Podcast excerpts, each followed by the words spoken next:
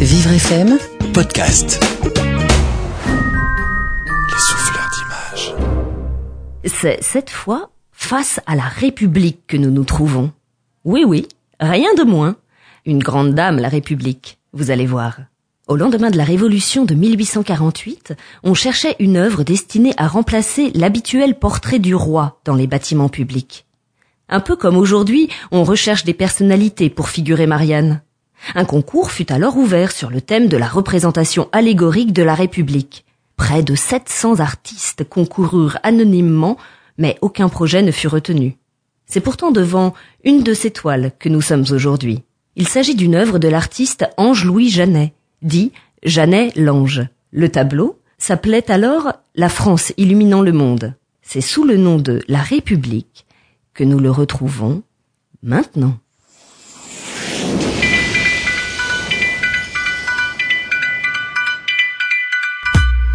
Face à nous est accrochée une huile sur toile d'une hauteur de 72,5 cm sur une longueur de 59 cm. En son milieu, un socle de pierre où figurent trois cercles contenant des symboles comme l'équerre, le fil à plomb, sur un autre un poisson, sur le troisième enfin deux mains qui se tiennent. Les valeurs, la fraternité, la solidarité. Posé sur ce socle, un fauteuil en bois au dossier plus haut que les accoudoirs qui se finissent par une boule. Sur ce fauteuil trônant, une femme brune, cheveux comportant une raie au milieu du crâne, descendant plaquée contre le crâne de chaque côté du visage pour sans doute se nouer en son arrière. Elle porte une couronne de laurier. Son pied droit repose sur un livre relié. Ce pied sort de dessous une couverture bleue qui remonte jusqu'aux hanches. Alors, dans une tunique blanche, le buste aux formes rondes émerge. Peau de porcelaine blanche, cou diaphane, épaules rondes, bras gauche levé portant une torche qui irradie, illumine le ciel au-dessus de la femme. Sa main droite tient entre ses doigts une sorte de lanterne. Sous son coude droit, une sorte de hotte à pain plus bas, à la hauteur du genou de la femme, un coq posé sur un petit drapeau français. Tout autour du trône, des outils de sculpture, des calices, des livres, de la paille, des faux, des fruits, des mécanismes de rouage, une map monde, des plats, un tonneau, une ruche, un peu plus loin, un chevalet. Et puis, au fond, une usine à notre gauche dont la cheminée crache de la fumée grise, peut-être les moulins de Paris, en face, sur notre droite, l'hôtel de ville en construction, sans doute, après son incendie.